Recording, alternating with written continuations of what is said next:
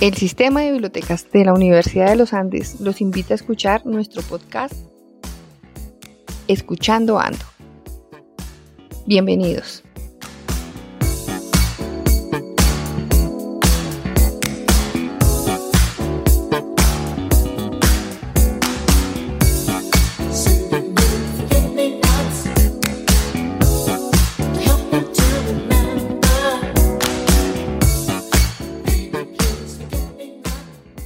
La Constitución Política de Colombia, en su título noveno de las elecciones y de la organización electoral, en su artículo 258 nos dice, abro comillas, el voto es un derecho y un deber ciudadano. El Estado velará porque se ejerza sin ningún tipo de coacción y en forma secreta por los ciudadanos en cubículos individuales instalados en cada mesa de votación sin perjuicio del uso de medios electrónicos o informáticos. Cierro comillas. En esta ocasión contamos con la participación de la doctora Diana Durán Esmela, quien nos hablará acerca de este derecho y deber que tenemos como ciudadanos. La doctora Diana Durán es abogada de la Universidad de los Andes. Tiene maestría en Derecho Público Interno, maestría en Derecho de la Economía Internacional y del Desarrollo y es doctora en Ciencias Jurídicas de la Universidad Javeriana. A lo lejos se ve mi pueblo natal.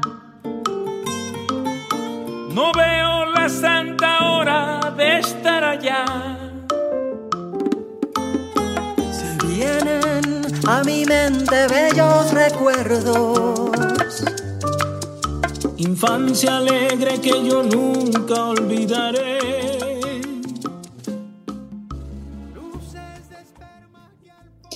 Bueno, buenas tardes. Muchísimas gracias a Giovanni Pulido y al equipo del podcast del Sistema de Bibliotecas de la Universidad de los Andes. Para mí es un gusto estar con ustedes hoy y responder a las preguntas que me hicieron. Sin embargo, yo le comenté al equipo que antes de empezar a responder pregunta por pregunta, que son de suma importancia, quiero aprovechar eh, para explicar y compartir con la comunidad del sistema de bibliotecas la importancia de las elecciones que van a sucederse este año.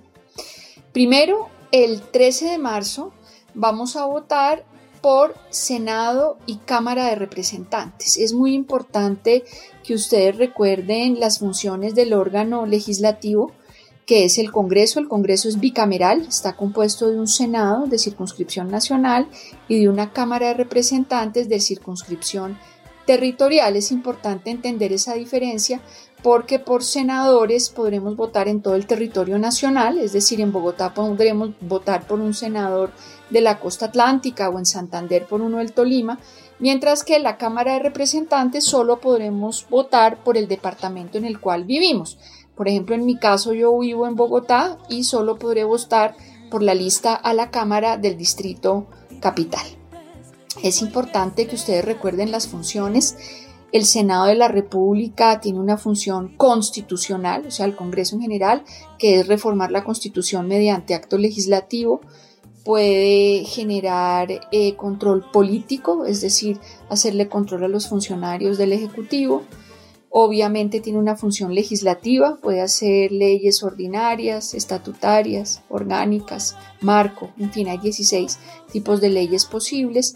Tiene una función nominativa muy importante, elige contralor, procurador, defensor del pueblo, el Senado elige los magistrados de la Corte Constitucional, tiene una función judicial, es decir, que le puede quitar el... Eh, aforo, no, el fuero que tienen algunos funcionarios mediante la función eh, judicial que puede ejercer en la comisión de acusaciones, tiene una función de control público, otra función administrativa, es decir, elegir a un senador o senadora o un representante a la Cámara es muy importante que sepan por, por cuál van a votar. Y asimismo, que eh, recuerden que hay listas únicas, pero unas son cerradas y otras son abiertas con voto preferente. ¿Qué significa eso? Que la lista cerrada ya está escogida de antemano por el partido, entonces solo tienen que marcar el logo del partido y el orden será el preestablecido. Y si es eh, voto preferente o lista abierta, tienen que conocer con anticipación el número de su candidato y el partido.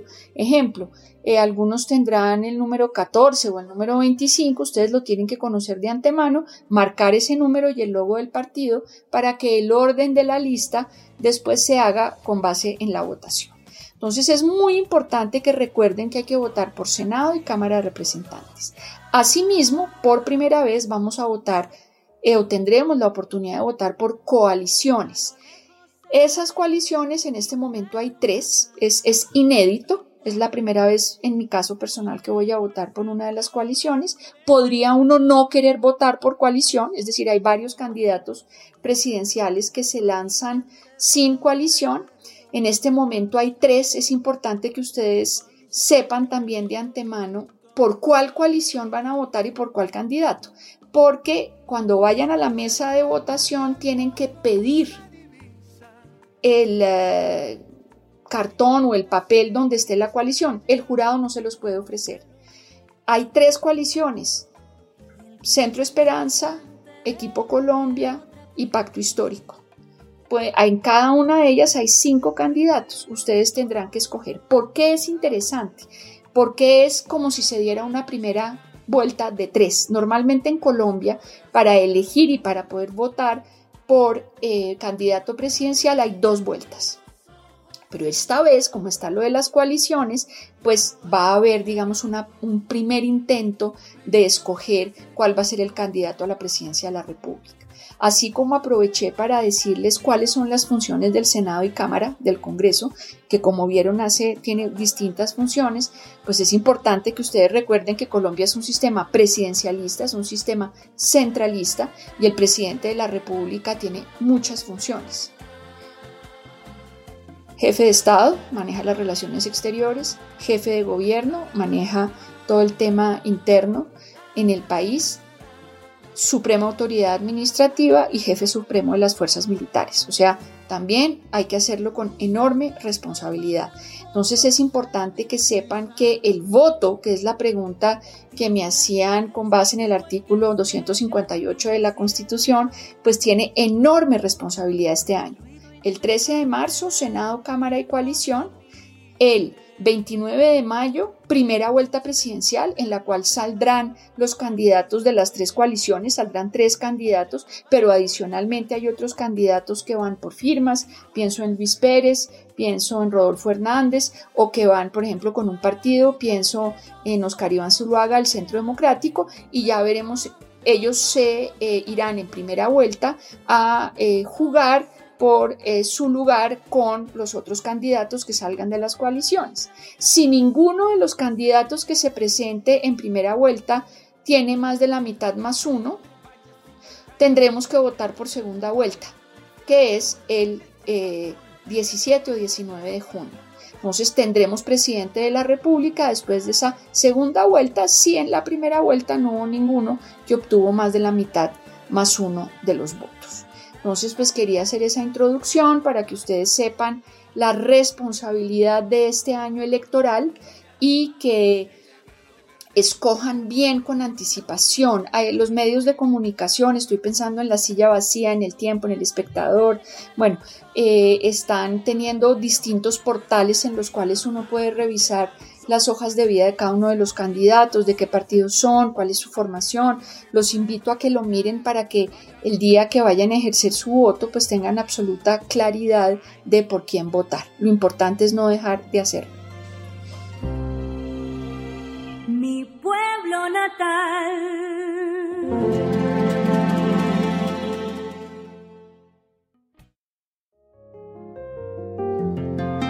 A lo lejos se ve mi pueblo natal.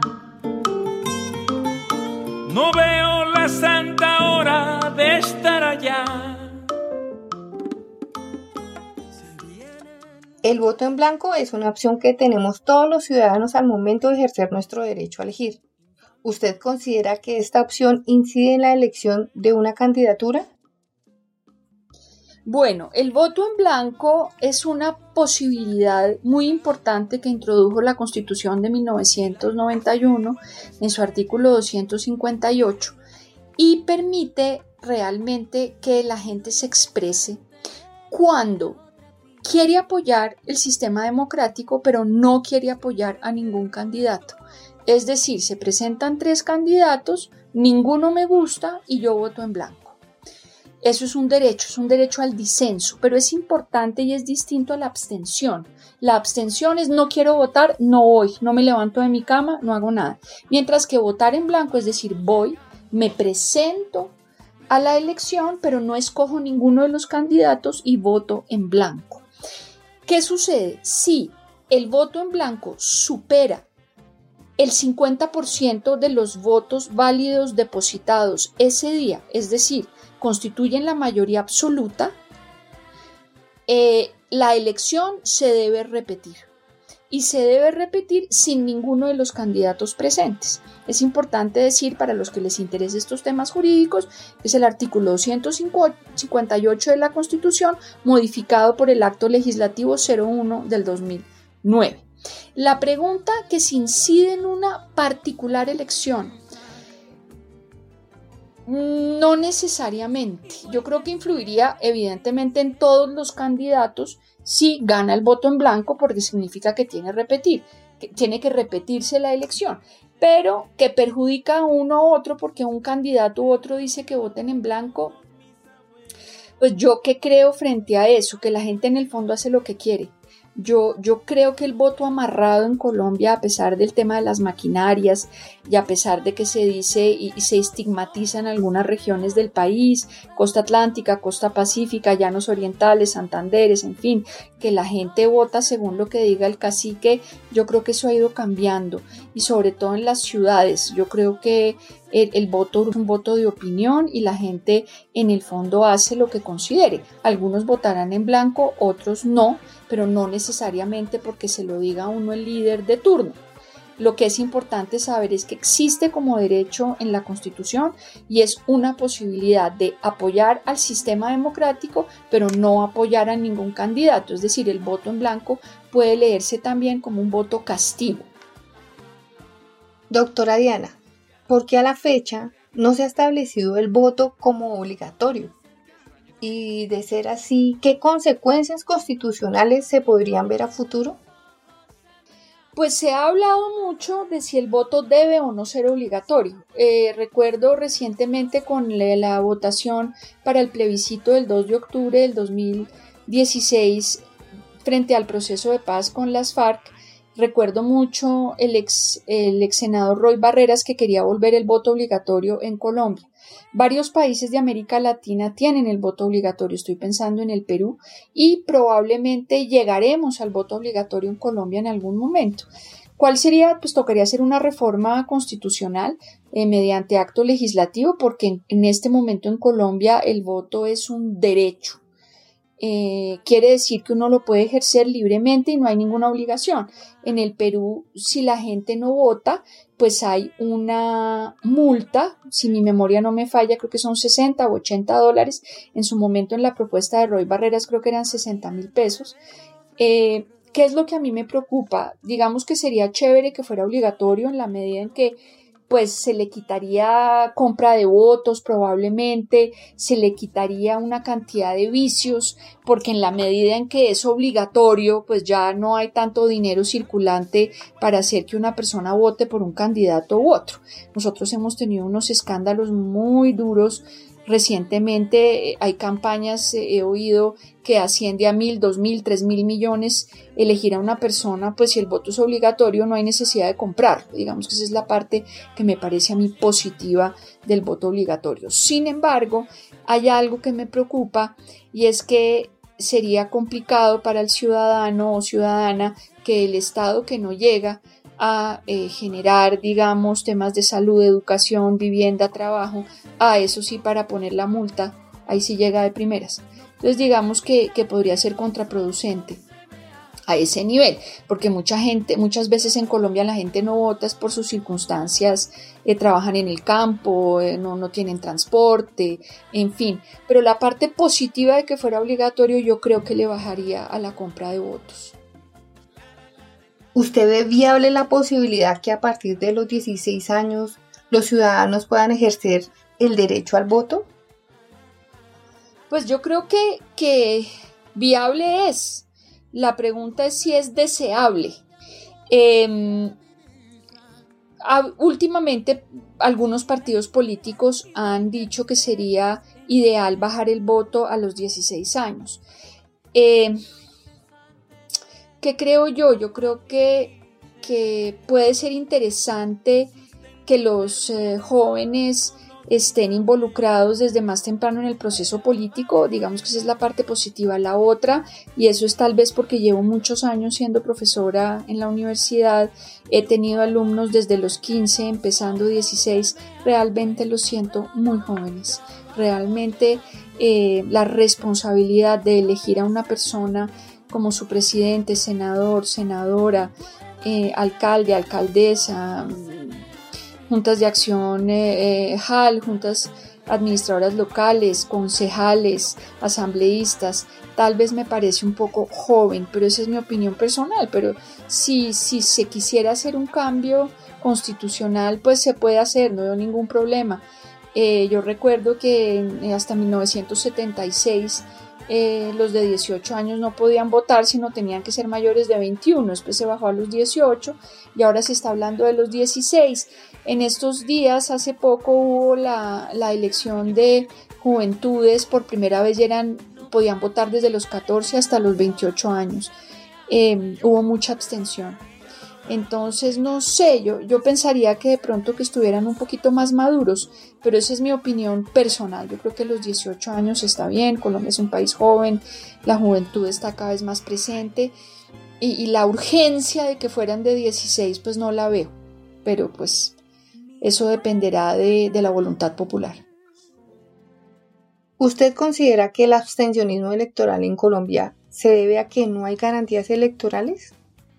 ¿Qué otros factores pueden influir para que los ciudadanos no acudan a las urnas? Bueno, lo primero que tendríamos que definir es qué son garantías electorales. Eh, Colombia tiene un problema muy grave de eh, lugares de violencia muy fuerte, es decir, que el monopolio de la fuerza del Estado no llega a todo el territorio nacional.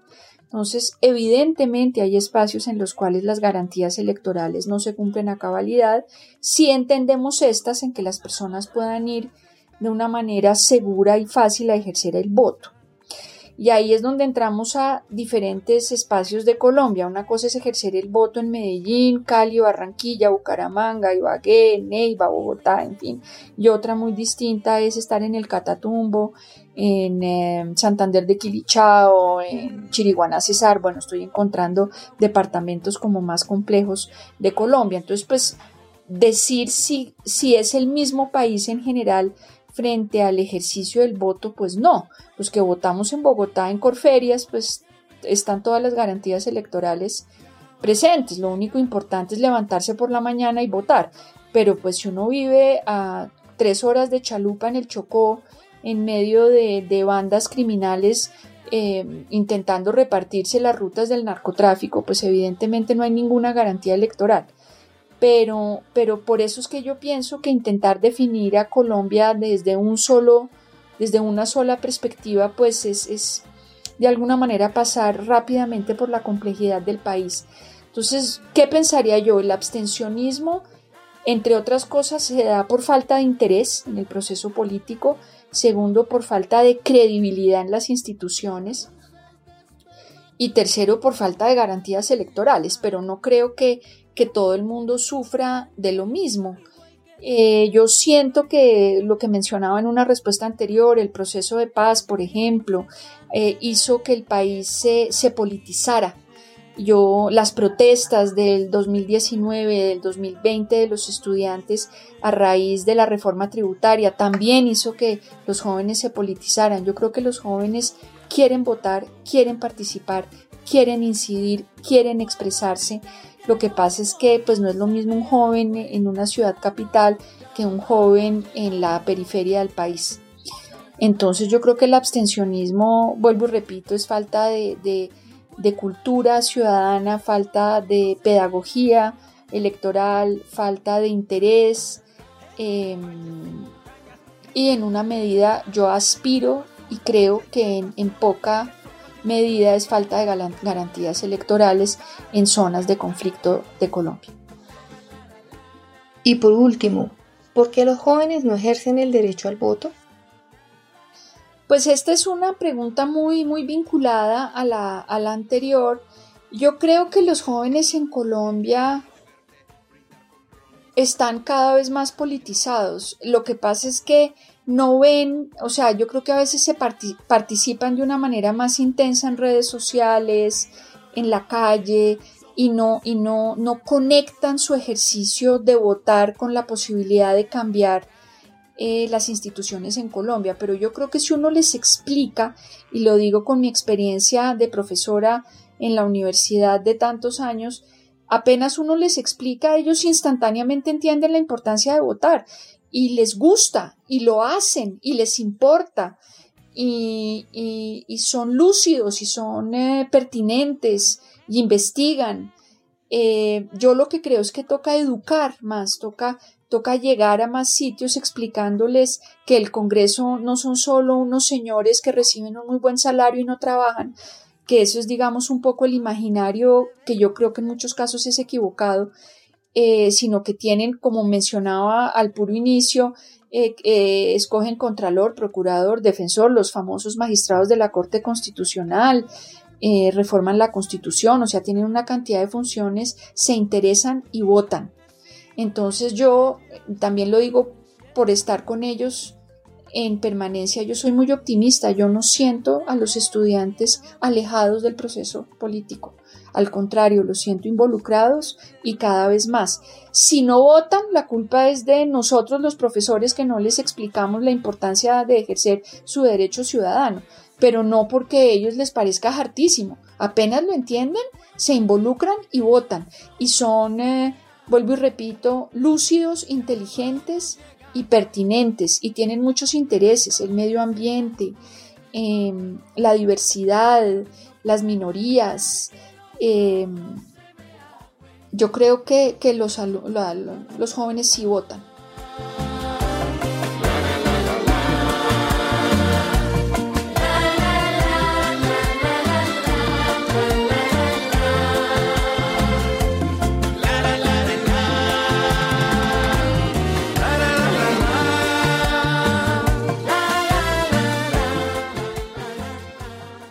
Extendemos nuestro agradecimiento a la doctora Diana Durán Esmela por su participación y aporte. Si desea profundizar sobre este tema, lo invitamos a consultar nuestros recursos electrónicos del sistema de bibliotecas. Los esperamos en una nueva entrega. Sustento eterno de todos mis abuelos